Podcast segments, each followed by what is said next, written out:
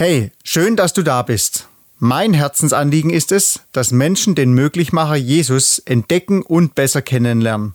Du bist für ihn wertvoll und er hat mit deinem Leben etwas vor. Viel Freude und Inspiration beim Hören, dein Tobias Klei. Bei uns ist es ja so, ich bin eigentlich nie allein, gell? bin fast immer unter Menschen und wenn ich mal nicht hier in Bonhof bin, dann bin ich halt zu Hause ähm, ab und zu. Und da geht's auch rund. Wir haben ja fünf Kinder und eine Frau habe ich auch noch und wenn man so Kinder hat, da macht man sich ja oft so Gedanken, was will man den Kindern denn so mit auf den Weg geben? Was sollen denn die so lernen? Was für Werte will man denen weitergeben? Oder welche Schwerpunkte will man denn setzen in der Erziehung? Und ganz solche Sachen. natürlich ist es dann hilfreich, wenn man das auch gemeinsam macht und nicht der eine hat die Schwerpunkte und der andere die Schwerpunkte und dann arbeitet man so ein bisschen gegeneinander. Und wir haben ja, wie schon gesagt, fünf Kinder und wir haben uns vor ein paar Jahren auch so überlegt, was ist uns denn wichtig für unsere Kinder? Was sollen die denn so mitnehmen im Leben? Und am Anfang waren wir da total motiviert. Wir haben da andere Eltern getroffen, die haben gesagt, ja, das ist wichtig und das ist wichtig und das müssen wir beherzigen und was, was ich was alles. Und wir waren da völlig überfordert, muss ich ganz ehrlich gesagt gestehen, weil ich gedacht habe, wenn ich das versuche, alles umzusetzen, was wichtig ist anscheinend, Ah, dann wird nicht nur die Kinder verrückt, sondern dann werde ich auch noch verrückt. Und dann haben wir uns überlegt, wie können wir das, was uns wichtig ist, am besten mit einem Satz so auf den Punkt bringen, damit es für uns nicht zu kompliziert wird und für die Kinder auch nicht.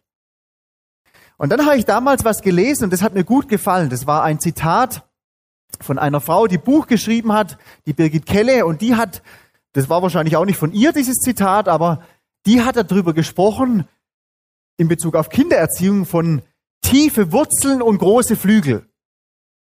Und das hat mir damals gefallen. Da ich gedacht, das machen wir. Und meine Frau hat dann gesagt, ja, das ist gut, das machen wir. Das ist meistens so bei uns, gell? Ich sage das und dann, meine Frau, die ist da immer voll dabei. Es war nur ein Scherz. Aber da war's, da war's tatsächlich so und das war echt gut. Was meinen wir damit? Tiefe Wurzeln wollen wir unseren Kindern geben für ihr Leben. Das heißt, wir wollen einfach ihnen Grundlagen weitergeben fürs Leben, die tief in ihrem Leben und in ihrem Herzen verankert sind. Die sie hoffentlich nicht wieder so schnell vergessen, diese Dinge. Und wir machen das einfach anhand von dem Wertefundament, das der christliche Glaube uns Menschen gibt. Jetzt meine Frau und ich, wir sind beide Menschen, die ganz bewusst mit, mit Gott durchs Leben gehen für uns ist es nicht nur so Tradition oder wir finden es nicht nur gut, weil wir halt andere Sachen schlecht finden, sondern für uns ist es was ganz Persönliches, dieser Glaube an Gott. Und wir haben einfach gemerkt, der Glaube an Gott, das ist was total Praktisches, was total Alltagstaugliches und vor allem ist es was, das ist auf der einen Seite für einen selber das Beste, aber auch für die Mitmenschen ist es sehr gesund, wenn man das ernst nimmt, was so der christliche Glaube vermittelt. Und deswegen haben wir gesagt, uns ist es wichtig, dass wir unseren Kindern das weitergeben können. Das kann da übrigens jeder Anthropologe bestätigen. Menschen, die gar nichts mit dem christlichen Glauben zu tun haben, die sagen das immer. Wenn sie Hochkulturen erforschen und alles Mögliche, so die Welt erforscht haben, was macht denn Kulturen aus? Was gibt den Kulturen Bestand? Was gibt dem Land Bestand? Kommt immer das Gleiche raus. Der christliche Glaube, die christliche Kultur ist die höchst entwickelste Kultur, die es gibt, von allen Kulturen, die es jemals gab auf der Erde. Und es braucht viel, viel Arbeit und Zeit, so eine Kultur zu prägen und zu formen, schreiben die Anthropologen immer. Aber weißt du, unser Wunsch ist es, dass sie nicht nur christliche Werte entdecken, sondern dass sie letztendlich Christus selber entdecken, der eigentlich derjenige ist, der diese ganzen christlichen Dinge und Werte verkörpert, Jesus Christus selber. Und das ist unser Wunsch, dass unsere Kinder das mitnehmen im Leben. Viele andere Dinge sind für uns nicht Nebensache, aber nicht ganz so wichtig. Und dann dieses Thema große Flügel, groß denken, selbstständig werden. Nicht so Duckmäuserchen, sondern meine Frau ist ja Amerikanerin, gell, die denken immer groß. Aber das wollen wir für unsere Kinder. Manchmal ist es auch ein bisschen übertrieben, ich weiß schon. Aber ich glaube, es gibt eine gesunde Balance zwischen dem typischen Deutschen und dem typischen Amerikaner. Und das ist einfach so unser Anliegen. Wir wollen unsere Kinder zur Unabhängigkeit von uns Eltern erziehen. Das klingt jetzt vielleicht einmal komisch, aber ich habe das so viel und erlebt das so viel in meinem Leben, dass es Eltern, die es gut meinen mit ihren Kindern, endlos lang versuchen, die Kinder an sich selber zu binden. Und das ist sowohl für die Eltern katastrophal als auch für die Kinder. Das erlebe ich immer wieder. Und deswegen haben wir von Anfang an gesagt, wir wollen sie zur Selbstständigkeit erziehen. Auch wenn das irgendwann, früher oder später bedeutet, die leben einfach ihr eigenes Leben, die machen ihr eigenes Ding. Wir wollen sie dazu erziehen, dass sie selbstständig lebensfähig werden. Dass sie merken, ja, es ist wichtig, Entscheidungen zu treffen und man muss aber auch Verantwortung übernehmen über die Entscheidungen, die man so trifft im Leben. Wir wollen, dass sie so schnell wie möglich auch eigenverantwortlich lernen.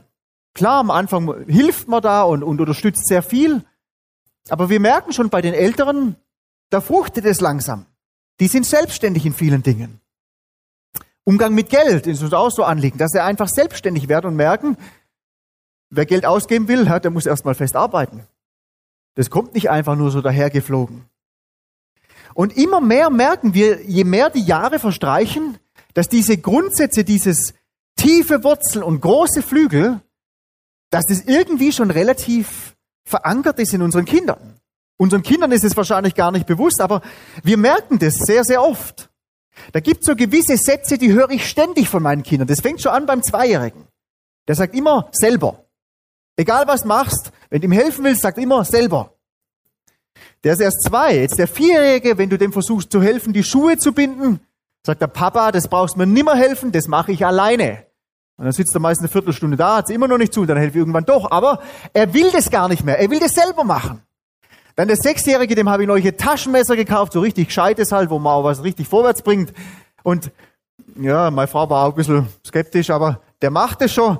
Und dann wollte ich ihm, am Anfang halt gesagt, du, bevor du jetzt so richtig loslegst, will ich dir das erstmal erklären, was man da so beachten muss und so weiter. Und der große Bruder hat ihm das eh schon alles gezeigt, aber gedacht, doppelt hält vielleicht besser. Und der hat sofort gesagt, der Papa, das brauchst du mir nicht mehr zeigen. Das weiß ich eh schon alles. Der Henning hat mir das alles schon gezeigt. Und bei den Großen, da brauchst du eigentlich gar nichts mehr sagen. Die wollen immer alles alleine machen. Die werden selbstständig, Gott sei Dank. Manchmal macht es uns Angst, vor allem meiner Frau, aber das ist gut so. Wir sind dankbar dafür, dass die immer selbstständiger werden. Es gibt ja einen Satz, den kennst du wahrscheinlich genauso gut wie ich. Dieser Satz, selbst ist der Mann. Hast du schon mal gehört? Schon, gell? Also ja, hat man schon oft gehört wahrscheinlich diesen Satz. Mittlerweile ist es ja nicht nur selbst ist der Mann, sondern auch selbst ist die Frau. Wird uns genauso eingetrichtert mittlerweile. Und letztendlich geht es ja darum, selbstständig Dinge aus dem Boden zu stemmen, zu schaffen, zu erreichen, zu verwirklichen und so weiter. Autonom zu sein, selbstständig was zu machen. Und von, von meinem Denken her ist es ja eigentlich eine, ganz gute Sache. Was alleine hinzubekriegen. Nicht immer nur rumzufragen und auf der Tasche von anderen zu hängen und so weiter. Ich merke allerdings, dass diese Art von, von Erziehung und auch von Denken, in dem wir oft so drin sind, dass sie ganz viele Folgeerscheinungen mit sich bringt. Die einen vielleicht in dem ersten Moment, wenn man so über die ganzen positiven Dinge davon ähm, nachdenkt, die einem gar nicht so bewusst sind, was das alles mit sich bringt. Fremdhilfe zum Beispiel wird für die meisten wahrscheinlich in Deutschland als Schwachheit angeschaut, angesehen. Das ist nicht anerkannt in unserer Gesellschaft. Vielleicht, wenn es zwei Freunde sind, dass man sich gegenseitig hilft. Aber was, wenn man sich gar nicht so gut kennt? Wenn jemand fremde Hilfe braucht, der hängt es definitiv nicht an die große Glocke. Wir haben bei uns an der Schule, wo meine Kinder hingehen, haben wir so einen Sozialfonds. Der ist dafür eingerichtet worden, dass wenn Kinder oder Eltern die Klassenfahrt vom Kind nicht bezahlen können, dann werden die da gesponsert. Seit er neulich mit der Verantwortlichen geredet, die hat gesagt, also bis jetzt, obwohl es denn schon zwei Jahre gibt, ist da noch nie einer gekommen. Die Eltern, die schuften sich lieber bis ins Grab, wie dass sie hingehen, so einen Sozialfonds in Anspruch zu nehmen. Das ist verpönt bei uns in der Gesellschaft, Fremdhilfe anzunehmen. Wir versuchen ja selbst Dinge dann noch allein zu bewältigen, wenn wir eigentlich schon auf dem Zahnfleisch daherkommen, wenn eigentlich überhaupt nichts mehr geht. Wenn wir am Ende unserer Kräfte und Weisheit sind, aber wer will schon Hilfe von jemand anderen annehmen? Das ist ja schon komisch. Vielleicht geht's dir ja da auch so. Mir geht's zumindest oft so. Je mehr man diese Mentalität hat und auch auslebt, hat es meistens eine Erscheinung, die man auf den ersten Blick gar nicht so wahrnimmt. Einsamkeit. Menschen, die immer versuchen, alles allein zu erreichen, zu schaffen, Fremdhilfe ablehnen und so weiter, die sind oft sehr einsame Menschen. Allerdings sieht man das nicht immer gleich. Ich habe jetzt in der letzten Zeit also ja, immer viel zu tun mit den unterschiedlichsten Arten von Menschen und dadurch, dass wir eben viel mit Jugendlichen arbeiten, für die wir auch Arbeitsplätze suchen und so weiter, sind da ganz viele Kontakte in letzter Zeit gewachsen zu großen Firmen.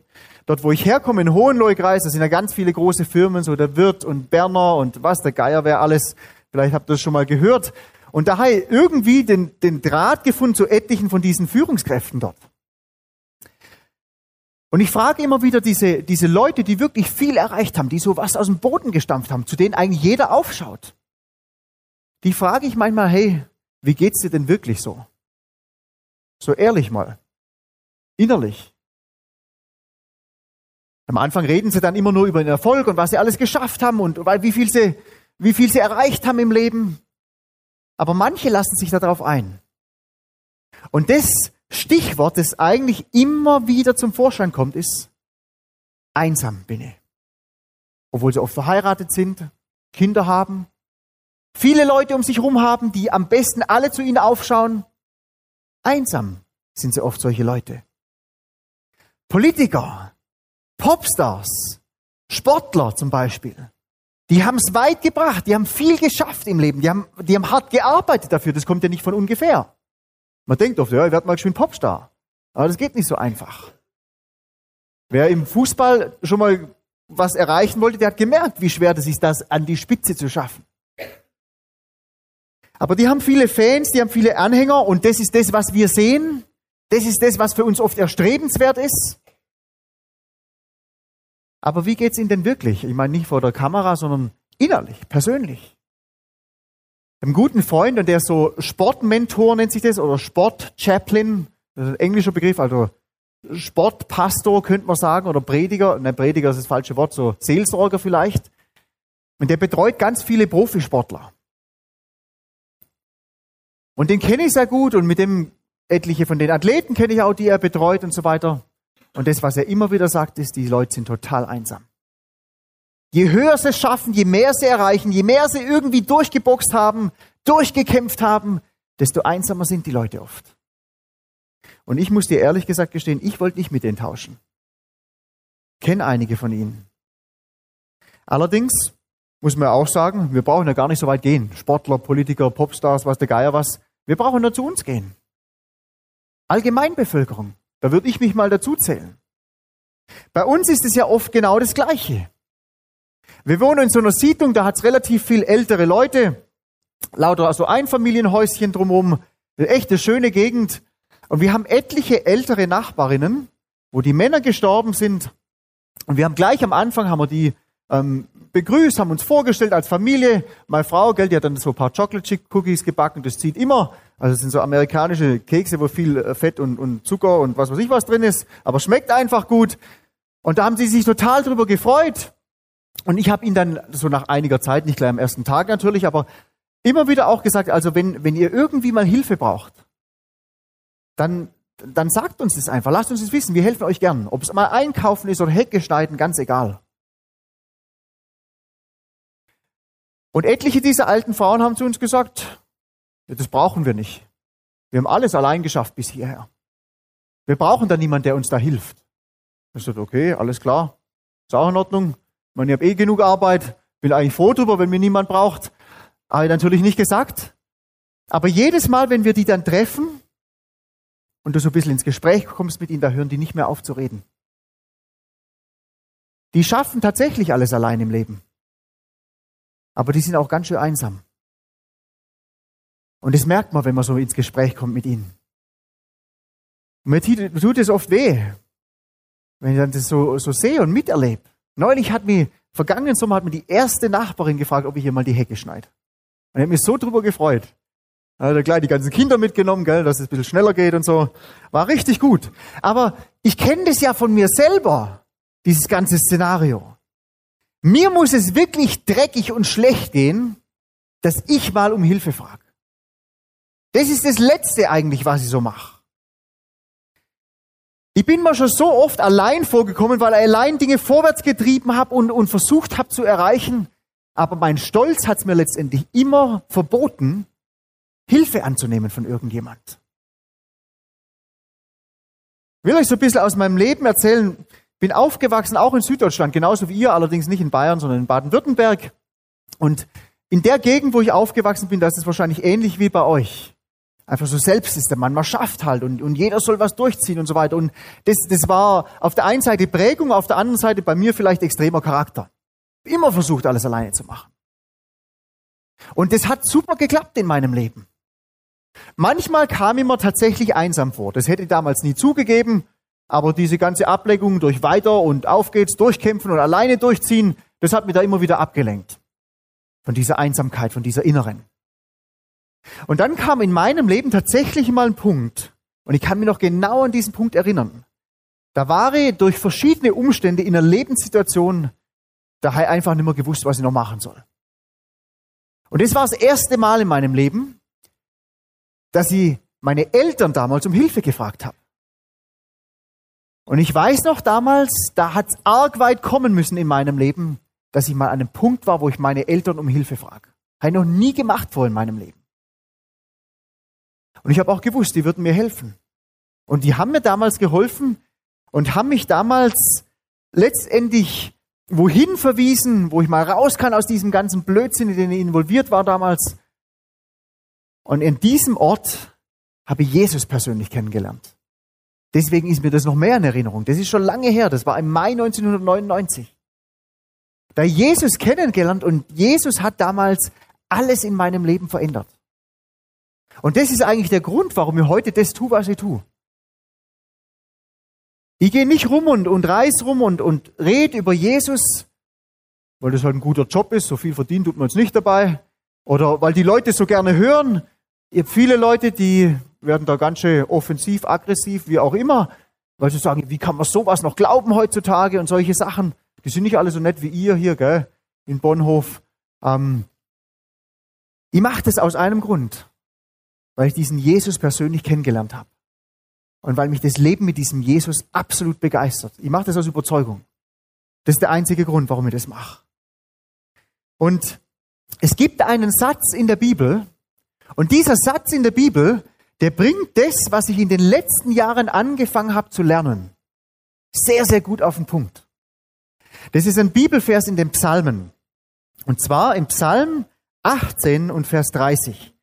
Die Psalmen könnte man sagen, das sind einfach so persönliche Gebete von Leuten, die über die Höhen und Tiefen des Lebens so geschrieben haben und letztendlich das als Gebet verfasst haben an Gott. Und in diesem Vers, hier Psalm 18, Vers 30, ihr habt das schon schneller wie ich, gell? Das ist falsch. Also in meiner Bibel, da steht im Psalm 18, Vers 30 was anderes. Also ich lese euch das einfach mal vor. Gell? Die Technik. Gell? Man verlässt sich immer so schnell drauf, aber es ist gar nicht so ohne. Da steht nämlich drin, da sagt dieser Mann, denn mit dir, er redet über Gott, kann ich auf Raub zugehen. Mit meinem Gott kann ich Mauern überspringen. Okay. Alles klar, da steht Vers 29. Ja, das ist manchmal unterschiedlich, auch in englischen und deutschen Übersetzungen von der Einteilung her. Aber das ist letztendlich das, was der festgestellt hat in seinem Leben. Der Schreiber, der hat nämlich gemerkt, ich muss mich nicht dauernd alleine abquälen. Ich muss nicht alles alleine schaffen im Leben, alles alleine durchkämpfen. Ich kann in der Gemeinschaft mit dem lebendigen Gott leben und das bereichert mein Leben auf eine Art und Weise, dass ich Dinge bewältigen kann, die ich sonst nie schaffen würde. Man hat es so super in diesem Videoclip am Anfang gesehen. Ich weiß nicht, ob ihr es gesehen habt. Da hat einer versucht, diese Mauer hochzukommen und der ist einfach in die Mauer reingerannt. Und dann kam einer und hat ihm geholfen und der hat ihm geholfen, da drüber zu kommen. Das war jetzt einmal so ganz einfaches Bild von dem, was der Psalmist hier beschreibt. Man muss sich mal den ganzen Psalm durchlesen, wo der Psalmist über viele Höhen und Tiefen des Lebens redet. Das machen wir jetzt heute Abend nicht. Aber wo man rausfinden kann und rausspüren kann und lesen kann, es ist gewaltig, was der alles durchgemacht hat in seinem Leben und Gott hat ihn durch alles durchgetragen. Gott war seine Kraft für die ganzen Herausforderungen des all, allgemeinen Lebens. Und das ist ein geniales Lebenszeugnis, was man hier lesen kann im Psalm 18. Und ich kann nur sagen, mit meinem eigenen Leben kann ich genau das bestätigen, was dieser Mann da geschrieben hat. Im Neuen Testament, da gibt es einmal so einen Mann, das war so ein richtiger Kämpfer. Der hat was erreicht im Leben. Der hat auf Biegen und Brechen sein Ding durchgezogen. Der hat viel, viel geschafft im Leben. Und ich will euch da mal ein paar Verse vorlesen, was der alles erreicht hat im Leben. Das steht im Philipperbrief Kapitel 3, Verse 4 bis 6. Und der Mann, der das geschrieben hat, der heißt Paulus. Und der Paulus schreibt hier über sich selber, das ist ein bisschen wie so ein Lebensbericht von dem, was er alles erreicht hat im Leben. Da sagt er über sich selber, Vers ähm, 4 bis Vers 6, da schreibt er über sich, obwohl auch ich Vertrauen auf Fleisch haben könnte, also auf mich selber haben könnte. Wenn irgendein anderer meint, auf Fleisch vertrauen zu können, auf sich selbst vertrauen zu können, ich noch mehr. Und dann kommen jetzt ein paar ganz komische Sachen für uns hier. Aber ich lese euch das trotzdem mal vor, was der alles gemacht hat oder erlebt hat oder war. Der sagt er beschnitten am achten Tag vom Geschlecht Israel, vom Stamm Benjamin, Hebräer von Hebräern, dem Gesetz nach ein Pharisäer, dem Eifer nach ein Verfolger der Gemeinde, der Gerechtigkeit nach, die im Gesetz ist, untadelig geworden. Vielleicht hast du jetzt davon gar nicht viel verstanden. Das ist völlig logisch und nachvollziehbar, wenn du dich nicht viel mit solchen Dingen befasst, die in der Bibel drinstehen. Weil der ist ja aus einer ganz anderen Kultur, einer ganz anderen Gesellschaft gekommen. Und das, was für die damals relevant waren, damit können wir heute überhaupt gar nichts mehr anfangen. Aber was der letztendlich sagt, dieser Mann hier, der Paulus, der sagt, hey, ich bin aus einer der reichsten und einflussreichsten Familien überhaupt gekommen. Die waren bekannt aus der Sippe. Ich habe die bestmögliche Schulbildung, Ausbildung, Studium abgeschlossen und zwar nicht nur irgendwie, sondern als Bester. Ich war der Beste, ich hatte die besten Lehrer. Dann sagt er, ich war sehr ambitioniert und ich war erfolgreich im Berufsleben. Ich bin ein sehr, sehr religiöser Mann gewesen. Ein sehr, sehr guter Mann, könnte man sagen, moralisch guter Mann. Und er beschreibt es da so, in Bezug auf diese 613 moralische Gesetze hatten die ja damals, diese Pharisäer, untadelig. Das heißt, der hat tatsächlich 613 moralische Gesetze eingehalten. Ein krasser Typ. Der hat wirklich viel erreicht, hat alles geschafft im Leben. Damals, für die Gesellschaft damals, war er wie so, ein Popstar für uns heute. Oder wie so ein Fußballprofi.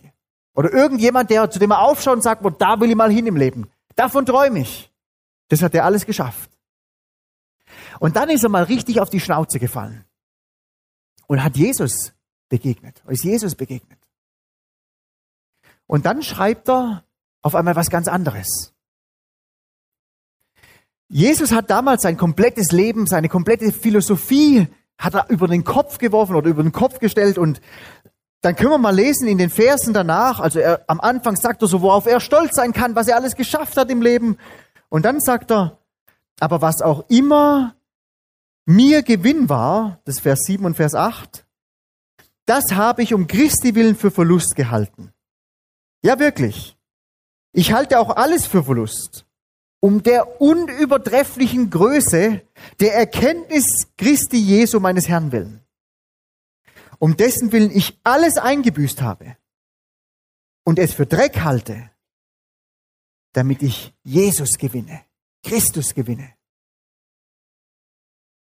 Das sind echt total interessante Verse. Gerade erzählt er noch aus seinem Leben, was er alles geschafft hat und erreicht hat, und dann sagt er auf einmal, pff, alles wertlos, alles Dreck, so drückt er es hier aus. Und ich habe mich oft gefragt, warum, warum macht so ein Mann was? Was bewirkt diesen Sinneswandel? Weil er hält ja nicht das, das deswegen für Dreck, weil das alles wertlos wäre oder wirklich in, in, wortwörtlich Dreck wäre. Das hat ja alles seinen Platz im Leben. Ist ja wichtig. Wie man aufgewachsen ist, was für eine Bildung man hat, was für einen Beruf man hat, was man erreicht im Leben, was man schafft im Leben, ist ja nicht wertlos.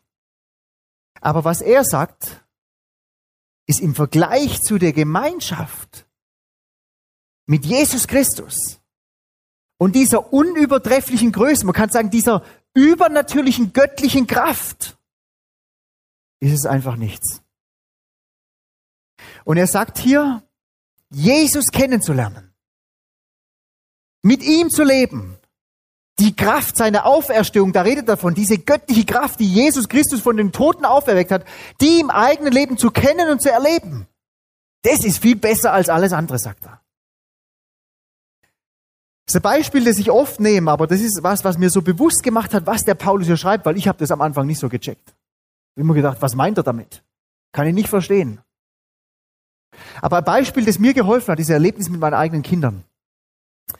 Mittlerweile wohnen wir ja wieder in Deutschland und da leben wir seit zweieinhalb Jahren, aber vorher haben wir in Österreich gelebt. Und in Österreich, da hatten wir so ein ganz kleines altes Häuschen gemietet und da war so uralte Holztreppe. Vielleicht kennt es noch mancher von euch, wenn man die Treppe hochläuft, gell, wenn man nachts zu spät heimkommt zum Beispiel, ähm, dann versucht man mal an den Stellen zu laufen, wo es nicht so quietscht, damit die Eltern das nicht wahrnehmen. Aber bei der Treppe hast du keine Chance gehabt. Die war so laut und hat so gequietscht, ähm, das hat jeder gehört. Und so war das auch. Das war oben offen und immer, wenn jemand die Treppe hochgekommen ist, haben unsere Kinder das sofort gewusst, aha, da kommt wieder jemand die Treppe hoch. Und unsere Kinder, die haben aber mit Playmobil oft gespielt damals und immer wenn die mit Playmobil gespielt haben, da waren die so vertieft ins Spielen, da war das eigentlich egal, was da gequietscht hat und wer da hochgekommen ist, das hat die gar nicht groß aus der Fassung gebracht. Die haben einfach weitergespielt. Und bei mir war es aber so, wenn ich nach Hause gekommen bin, dann bin ich auch die Treppe hochgelaufen und das hat genau gleich gequietscht wie bei jedem anderen auch. Ähm, meine Kinder haben da einfach weitergespielt und ich habe dann aber immer gepfiffen. Und die haben ganz genau gewusst, wie ich pfeife. Und wenn ich gepfiffen habe, dann hast gehört, dass irgendeiner ruft, der Papa ist da und dann fliegt das ganze Spielzeug irgendwo ins Eck, dung, dung, dung und dann kommen sie alle rausgerannt und sind mir in die Arme gesprungen. Und das war für mich so ein eindrückliches Bild von dem, was der Paulus hier sagt. Ich habe mich gefragt, warum schmeißen meine Kinder ihr Spielzeug weg? Ist ja nichts Schlechtes. Ist nichts Sündiges oder wie auch immer, ist nichts moralisch Schlechtes, ist auch nicht unwichtig, wertlos ist es definitiv auch nicht, wir haben es ja bezahlt. Aber im Vergleich zu der Gemeinschaft mit ihrem Papa, wenn der nach Hause kommt, ist es unwesentlich. Das war der Grund dafür. Deswegen haben sie einfach alles links, rechts liegen lassen. Weil die Gemeinschaft mit ihrem Papa das Wertvollste für sie ist. Und weißt du, genau das ist das, was der Paulus hier beschreibt. Er sagt, alles, was ich erreicht und geschaffen habe im Leben, hey, das ganze Zeug, das lasse ich einfach neben mir liegen. Hauptsache, ich kann so intensiv wie möglich diese Gemeinschaft mit diesem Gott persönlich erleben.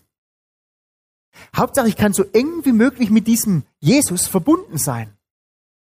Und der Paulus, der ist echt Wahnsinn, weil der schreibt zum Schluss noch, selbst die Gemeinschaft seiner Leiden, also Jesus hat ja unglaublich viel harte Dinge im Leben erlebt, bis hin zur Kreuzigung. Ist verspottet worden, gemobbt worden, belächelt worden. Und er sagt, selbst das selber am eigenen Leib mitzuerleben, sagt der Paulus, ist immer noch besser, als ein total super erfolgreiches Leben zu haben ohne Jesus. Das ist, was der Paulus hier sagt. Der Paulus sagt, hey, ich könnte mich alleine weiter durchs Leben kämpfen und noch viel erreichen aus menschlicher Sicht. Aber die Gemeinschaft mit ihm, mit dem lebendigen Gott, die macht es Menschen Unmögliche möglich in meinem Leben. Dinge, die mir vorher völlig unmöglich waren. Und während der Paulus von seinem oder vor seinem auf die Schnauze fallen ein total angesehener und erfolgreicher Mann gewesen ist, ist er eigentlich, nachdem er diesen Jesus kennengelernt hat, nicht mehr so ähm, erfolgreich gewesen, könnte man mal sagen, aus menschlicher Sicht. Eigentlich ist sein Leben echt hart geworden, nachdem er Jesus kennengelernt hat. Und er hat Dinge erlebt in seinem Leben, von denen würde ich sagen, das ist ja unmöglich, dass man da noch irgendwie normal ticken kann, wenn man solche Sachen mitmacht. Und vor allem ist er dadurch nicht zu einem verbitterten alten Mann geworden, der gegen jeden und gegen alle einen Groll gehabt hat, wie das oft so wird im Alter, sondern das war ein Mann, der Folter erlebt hat, der ausgelacht worden ist, der niedergemacht worden ist, der gemobbt worden ist von den anderen Leuten, weil er ihnen von Jesus erzählt hat. Und der Paulus hat im Gegenzug die Menschen geliebt, hat weiter in sie investiert, obwohl sie ihn umbringen wollten, zum Teil. Menschlich gesehen ist das eigentlich unmöglich. Völlig unmöglich. Zum Abschluss von seinem Leben sagt dieser Paulus, Das steht auch in diesem Brief, aus dem ich euch jetzt die ganze Zeit vorgelesen habe. Im Philipper 4, Vers 13 sagt der Paulus zum Schluss noch, gerade mal schauen, alles, also genau, sagt der Paulus über sein Leben, alles vermag ich in dem, in Jesus, der meine Kraft ist oder der mich kräftigt. Das ist so abschließendes Lebenszeugnis oder Zitat von Paulus. Der Paulus sagt hier, hey, nicht ich da schafft es schon allein. Und er sagt, mit meinem Gott ist absolut alles möglich. Nicht ich kämpfe mich schon irgendwie alleine durch und ich schaff's irgendwie, sondern er sagt, hey, mit meinem Gott kann ich über Mauern springen. Er sagt nicht, hey, selbst ist der Mann, schaut mich mal an, ich bin's. Sondern er sagt, mit meinem Gott kann ich unüberwindbare Hindernisse überqueren in meinem Leben. Wenn wir hören über Mauern springen und was was ich was alles, dann denken wir sofort an das Körperliche. Ja, man schafft halt viel. Man erreicht viel im Leben. Mehr Leistung, bessere Leistung. Meistens denkt man irgendwas, das wiederum mir hilft, damit ich besser werde und schneller werde und höher springen und was weiß ich was alles. Und weißt du, das kann es auch sein. Gott befähigt uns zu solchen Dingen, keine Frage. Aber es geht um viel, viel mehr. Es geht vor allem auch darum, um die ganzen Dinge, die wir aus menschlicher Kraft gar nicht bewältigen können. Oft sind Situationen, die Gott uns hineinstellt, wo es um zwischenmenschliche Schwierigkeiten geht, zum Beispiel. Da geht es darum. Und ich will euch einfach noch ein paar Beispiele geben aus meinem Leben, wo ich gemerkt habe, Gott hat in meinem Leben Dinge bewirkt und geschenkt, die hätte ich mir vorher nie vorstellen können. Die, die, die gingen einfach nicht für mich als Mensch. Eine so eine Sache ist zum Beispiel, anderen zu vergeben. Ich war immer ein sehr, sehr nachtragender Mensch in meinem Leben. Wenn ich das Gefühl gehabt hatte, und oft hat das Gefühl schon gelangt, da hat mir jemand nicht mal was Schlimmes antun müssen, wenn das Gefühl da war, der hat was gegen mich, ja, da hat ich dem gleich mal ordentlich Zunder gegeben. Und wenn die Person tatsächlich was gemacht hatte und gesagt hat, du, das tut mir leid, habe ich gesagt, das interessiert mich nicht. Und so sind damals in meinem Leben ganz viele Beziehungen zerbrochen, bevor ich diesen Gott kennengelernt habe. Und letztes Jahr, also ich lebe jetzt schon ganz lang eigentlich bewusst mit diesem Gott. Letztes Jahr habe ich Situationen in meinem Leben gehabt, das, das haben wir oft erbeten eigentlich, dass sowas nicht vorkommt in meinem Leben. Aber letztes Jahr war es tatsächlich so. Wir haben in dieser Arbeit, die wir da machen mit diesen Jugendlichen, ähm, hat man eine Mitarbeiterin, und da sind etliche Dinge aus dem Ruder gelaufen. Und diese Mitarbeiterin damals, da haben wir im gegenseitigen Einvernehmen, haben wir, haben wir dann einfach das Arbeitsverhältnis aufgelöst. Und die war, am Anfang war das für sie völlig okay, aber was auch immer dann passiert ist, ich weiß es nicht, hat sie so einen Groll gekriegt, letztendlich auf die Getaway Days, letztendlich auf mich, ähm, weil ich das durchziehen musste mit, der, mit dem Gespräch und so weiter. Und die hat wirklich aufs Übelste, hat die die medialen Plattformen genutzt, um mir irgendwie schlecht zu reden. Und für mich war das damals eine ganz, ganz arg schwierige Situation. Mein erster Gedanke war, hey, die mach jetzt mal so richtig fertig. Der zeige schon, wer der Chef ist. Aber letztendlich habe ich auch gewusst, in ihrem Leben sind ganz viele Dinge schiefgelaufen und eigentlich war es, war es einfach ein zerbrochenes Herz. Und die Reaktion darauf. Und ich habe damals viel gebetet und ich habe gesagt, Herr, schenk du mir die Kraft, dieser, dieser jungen Dame zu vergeben. Und weißt du, ich habe das damals gemacht. Und ich kann dir ehrlich gesagt gestehen, ohne Gott wäre das für mich völlig unmöglich gewesen. Der wäre mindestens genauso aggressiv vorgegangen, wie sie vorgegangen ist. Aber mit meinem Gott kann über Mauern springen, hey. Dinge tun, die für mich als Mensch völlig unmöglich sind. Oder die andere Seite. Bevor ich Jesus kennengelernt habe, habe ich zum Beispiel nie einen Menschen um Vergebung gebeten. Da war ich immer viel zu stolz dazu. Und ich habe mir das immer so erklärt dann und so zurechtgelegt, dass ich letztendlich mir selber eingeredet habe, der andere war ja schuld. Weiß nicht, vielleicht kennst du es ja aus deinem Leben, ist man ja schnell dabei. Man findet immer gute Gründe, warum man sich nicht entschuldigen müsste. Sondern der andere war ja schuld und so weiter. Und bei mir im Leben war das ganz extrem so. Und seit ich mit Jesus lebe, ist es für mich möglich, auf andere Menschen zuzugehen und die um Vergebung zu bitten. Und ich stehe heute hier und ich kann dir sagen, hey, wenn ich Jesus in meinem Leben nicht hätte, dann wäre ich ganz sicher nicht mehr verheiratet. Das hätte nie hingehauen bei uns zwei. Wenn ich nicht in der Lage wäre, immer wieder neu zu meiner Frau zu sagen, weißt du was, es tut mir leid, wie ich mich gerade verhalten habe dir gegenüber, wie umgegangen mit dir bin mit dir, was weiß ich, dass ich, dass ich anders reagiert habe, wie, wie es eigentlich richtig gewesen wäre. Wenn ich das nicht immer mal wieder machen würde, da wäre nicht mehr viel Hoffnung für unsere Ehe, falls wir überhaupt noch verheiratet wären. Früher hätte immer dagegen argumentiert, hätte mich gerechtfertigt und gesagt, ah, aber du hast ja das gemacht und was weiß ich was alles. Aber heute ist es oft anders. Nicht immer, aber oft. Und ich merke einfach, diese persönliche Beziehung zu Gott, das ist so gesund. Das ist so gewaltig. Das ist so schön, weil es eben Dinge möglich macht, die aus menschlicher Sicht völlig unmöglich sind. Das sind ja jetzt nur zwei Beispiele gewesen, da geht es viel mehr zu erzählen. Aber letztendlich ist es immer unser Stolz, der meint, wir müssen alles alleine schaffen im Leben. Vielleicht sind es auch Enttäuschungen von anderen Menschen, die uns hingeführt haben an den Punkt, wo wir sagen, ja, auf die ist eh kein Verlass, ich ziehe das ab jetzt alleine durch. Aber das ist ja letztendlich auch wieder eine Reaktion, eine Trotzreaktion, die auf Stolz basiert ist. Ja, dem werde ich schon zeigen. Den brauche ich nicht mehr in meinem Leben. Das schaffe ich schon. Will dich einfach mal fragen heute Abend, hey, wo stehst du in deinem Leben? Wie geht's dir? Ich meine wirklich, tief inne. Wie geht's dir? Und du musst mir keine Antwort geben. Aber ich wünsche dir selber, dass du mal ehrlich bist zu dir selber. Vielleicht hast du bis hierher tatsächlich alles allein im Leben geschafft. Und vielleicht geht es dir sogar gut damit und du hast es mit Leichtigkeit geschafft. Vielleicht bist du heute Abend auch hier und du sagst, ja, ich habe schon viel geschafft, aber eigentlich bin ich völlig am Ende. Bin eigentlich fix und fertig. Kein Bock mehr. Eventuell bist du dabei im Moment an diesem, ja, ich schaff's alleine und ich kämpfe mich allein durch und ich beweise es jedem. Vielleicht bist du gerade dabei, zugrunde zu gehen aufgrund dessen. Oder aber du gehörst zu denjenigen, die sagen, ja, ich habe immer alles allein geschafft, ich schaffe auch den Rest alleine. Ich weiß es nicht, wo du stehst, wie es dir gerade geht. Aber wie auch immer du denkst und wie es auch immer dir geht im Moment, du kannst viel schaffen alleine.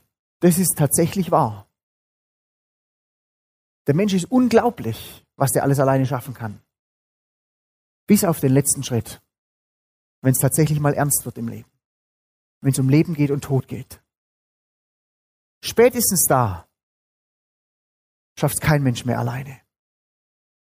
Gott sagt uns Menschen total eindrücklich in der Bibel, dass er uns liebt über alles. Und zwar mit einer Liebe, die absolut bedingungslos ist. So wie wir Menschen von Natur aus gar nicht lieben können und selbst mit Gottes Hilfe oft versagen. Bei uns ist Liebe ja beinahe ausschließlich an Bedingungen geknüpft. Ja, wenn der so und so tut, dann kriegt er meine Liebe und wenn nicht, dann eben nicht. Oder entziehen wir unsere Liebe. Hey, Gott ist ganz anders. Und dieser Gott, der liebt dich und deswegen, weil er dich ebenso sehr liebt, deswegen gibt er dir die Freiheit, dich zu entscheiden, wie du dein Leben leben willst. Das kann man nur machen, wenn man jemanden bedingungslos liebt. Jemanden diese Freiheit gewähren. Er gibt dir die Freiheit zu entscheiden, ob du hier im Leben alleine durchs Leben gehen willst oder mit dem lebendigen Gott über Mauern springen willst.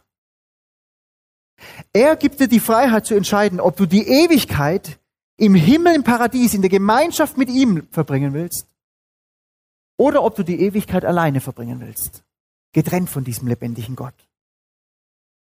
Wichtig ist zu verstehen, das eine entscheidet über das andere, sagt die Bibel. Ein Mensch, der hier und jetzt mit Gott lebt, der wird auch in alle Ewigkeit mit diesem Gott leben. In der Gemeinschaft mit dem lebendigen Gott. Und die Bibel sagt aber auch, ein Mensch, der jetzt alleine alles schafft und allein alles macht und auf sich allein gestellt ist, autonom ist, der wird auch in der Ewigkeit alleine bleiben. Getrennt von Gott. So oder so. Du entscheidest. Du hast die Freiheit dazu. Ich will abschließen mit einem Vers aus dem Thessalonicher Brief. Das ist auch ein Brief, den der Paulus, von dem ich da vorher gelesen habe, den der geschrieben hat.